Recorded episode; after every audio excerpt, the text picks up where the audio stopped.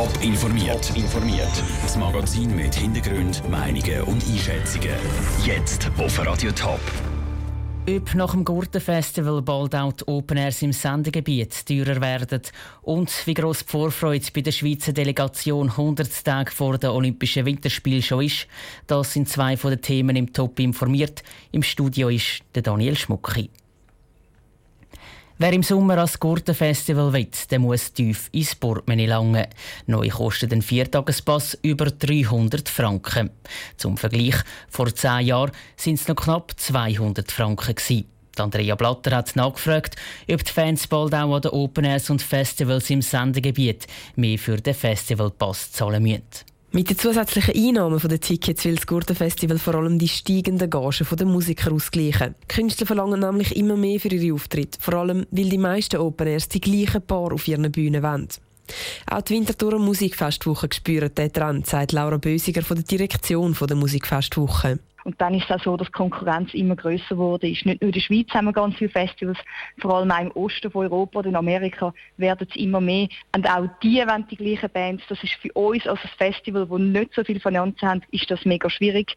Die Musikfestwochen sind zwar grösstenteils gratis, ein paar Abende kosten aber jeweils. Trotz der steigenden Kosten wollen sie die Ticketpreise für die aufs nächste Jahr aber nicht erhöhen, sagt Laura Bösiger. Sie probieren die zusätzlichen Kosten zum Beispiel mit freiwilligen Helfern oder mit mehr Einnahmen aus dem Verkauf von Essen und Trinken reinzuholen. Auch der Adrian Brucker vom Stars in Town Schaffhausen setzt auf das, um Ticketpreise möglichst zu behalten. Letzten Sommer haben Tickets 95 Franken gekostet. Die Schmerzgrenze liegt für ihn bei 100 Franken, sagt er. Also wir setzen alles daran, dass wir unter dieser Limite bleiben können. Aber auch das ist relativ schwierig in Zukunft zu sehen, wann sich das entwickelt. Wenn sich die Gage so weiter steigert, dann werden auch die Ticketpreise laufend angehoben. Sonst kann man die Festivals gar nicht realisieren. Wie viel das Tickets für Stars in Town nächsten Sommer kostet, steht aber noch nicht fest.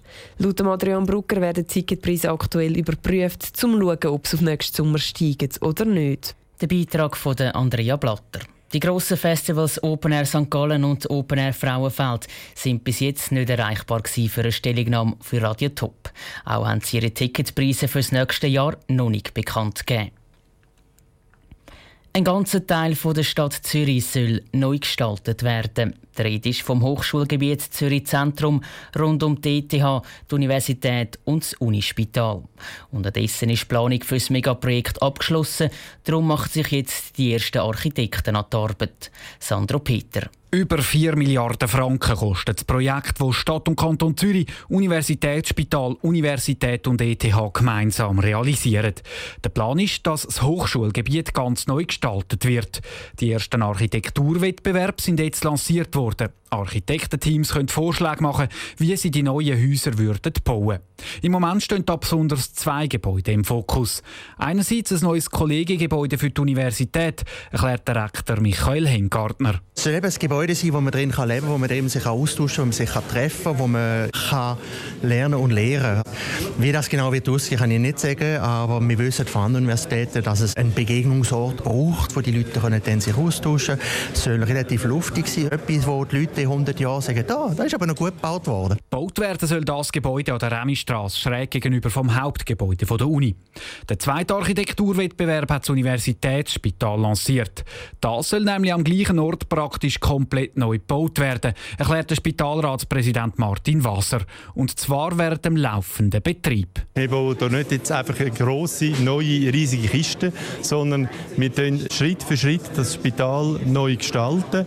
Das ist einerseits nötig, nötig, weil wir nicht einfach da so viel Raum bereitstellen können. Auf der anderen Seite schauen wir es auch als Chancen an, weil wir die Entwicklung der Medizin damit sehr gut können berücksichtigen können. Das heisst, wenn während der ersten Etappen in der Medizinforschung Fortschritt gemacht werden, können die Erkenntnisse in der zweiten Etappe berücksichtigt werden.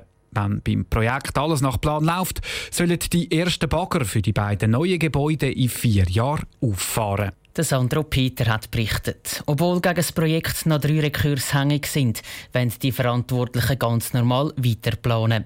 Weil der Richtplan beim Kantonsrat schon durchgekommen ist, sind die Verantwortlichen zuversichtlich, dass das Rekursprojekt eh nicht stoppen könnte. Genau 100 Tage geht es noch und dann werden die Olympischen Winterspiele in Pyeongchang eröffnet. Neben dem Gastgeber Südkorea steht auch die Schweizer Delegation von Swiss Olympic mit in den Vorbereitungen. Wie die bis jetzt laufen, im Beitrag von Noah Schäfer. Der Ralf Stöckli freut sich jetzt schon darauf, wenn am 8. Februar die Olympischen Spiele in Pyeongchang eröffnet werden.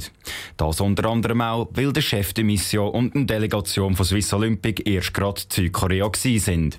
Und er sagt, er habe ein gutes Bild mit heimgenommen. Wir sind sehr positiv überrascht gewesen, was jetzt da im letzten halben Jahr gegangen ist. Es sind wirklich sehr viele Prozesse können final äh, definieren. Wie gewohnt sind natürlich die letzten Bauten noch so im, im Abschluss. Das weiß man, dass das alles auf die letzte Drückrammel wirklich fertiggestellt wird. Beruhigt sind er zurück in die Schweiz gereist. Aber die Spiele Südkorea werden unter speziellen Bedingungen durchgeführt. Wegen dem Nachbarn Nordkorea haben viele Länder Bedenken, wenn es um die Sicherheit der Spiele geht. Pyeongchang liegt nur gerade rund 80 Kilometer von der nordkoreanischen Grenze weg. Obwohl Sportler schon in 100 Tagen um die Medaille kämpfen, hat wegen der politischen Lage bis jetzt noch kein Schweizer Athlet Angst. Wir sind aber sehr aktiv am Informieren was läuft. Und wir haben immer gesagt, das ist die höchste Relevanz, die wir haben, ist die Sicherheit der Sportler. Und da werden wir sehr kurzfristig das Thema nochmal auf höchster Stufe aufnehmen und dann zusammen mit dem IOC und auch mit den anderen Ländern den finalen Entscheid treffen. Verschärfe sich die Lage aber, dann kann es sein, dass Olympia ohne die Schweiz und andere Länder über die Bühne geht. Das wäre aber das Worst-Case-Szenario.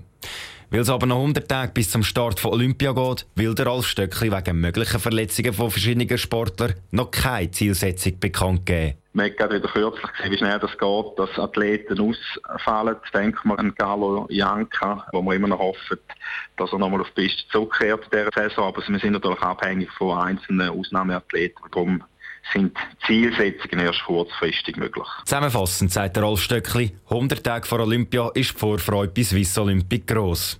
Grossige aber auch die Anspannung, auch durch den speziellen Austragungsort rund 80 km weg von Nordkorea. Der Beitrag von Noah Schäfer. Wie viele Athleten die Schweiz an den Olympischen Spielen in Pyeongchang genau vertreten, ist noch offen. Wenn alles gut läuft, könnten es aber um die 180 Athleten sein, was ein neuer Rekord wäre. Top informiert, auch als Podcast. Mehr Informationen gibt es auf toponline.ch.